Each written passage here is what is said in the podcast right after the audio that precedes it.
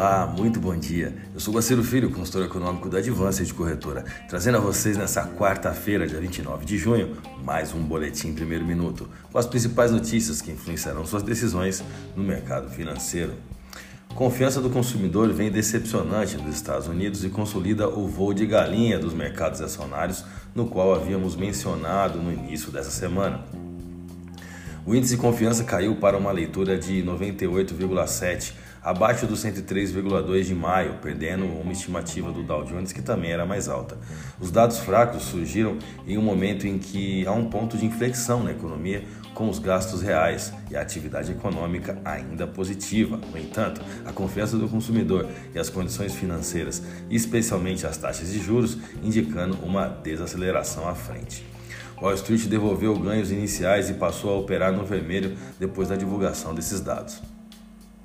Na Europa, o presidente do Banco Central Europeu, Christine Lagarde, minimizou nesta terça-feira as preocupações sobre uma recessão na zona do euro, dizendo também que sua equipe está pronta para aumentar as taxas em um ritmo mais rápido, se necessário, caso a inflação continue a disparar.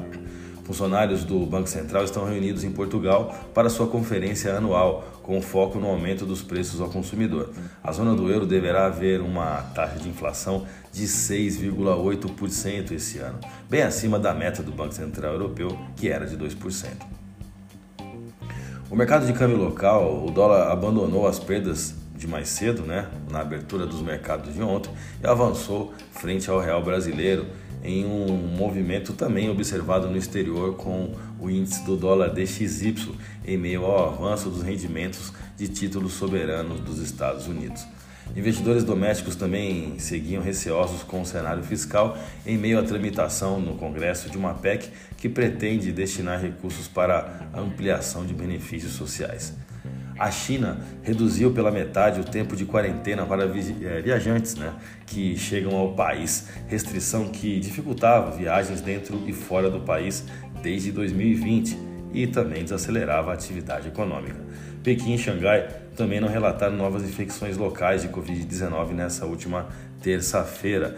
Essa é a primeira vez que as duas cidades não registram casos simultaneamente desde o final de fevereiro. A decisão do governo chinês de relaxar as regras de quarentena, inclusive para estrangeiros, seguiu trazendo alívio à aversão a risco observada nos Estados Unidos e também na Europa. Vamos aos gráficos, eu vou começar pelo dólar. A volatilidade agressiva de 1,71% nessa última terça-feira fez o dólar sair de uma mínima em sua taxa spot de 5,19 para uma máxima de 5,2660, uma variação de quase 8 centavos de real. É muita coisa para um único pregão. Essa é a terceira vez seguida que a paridade faz testes nessas máximas, indicando que está tomando fôlego para o rompimento, tendo em vista a continuidade da aversão ao risco e a valorização do dólar global DXY. Próximo alvo para o dólar diante do real está em 5,3082. O volume de negócio do último pregão foi de 182 bilhões de reais em contratos futuros de dólar negociados na bolsa brasileira, alta de 0,58% no dólar à vista com taxa spot de 5,2691. Vamos ao euro. Diante de um Banco Central Europeu em cima do muro, o euro acabou perdendo força compradora no mercado internacional, inclusive para o dólar DXY. Mas no Brasil, perante o real, considerada uma moeda de risco, a divisa europeia se valorizou após o mercado sofrer com a saída de capital estrangeiro. A divisa europeia fechou a última sessão com alta de 0,21% e taxa spot de 5,54. A minha dica, você já sabe, siga nossos boletins para ficar sempre conectado às principais notícias.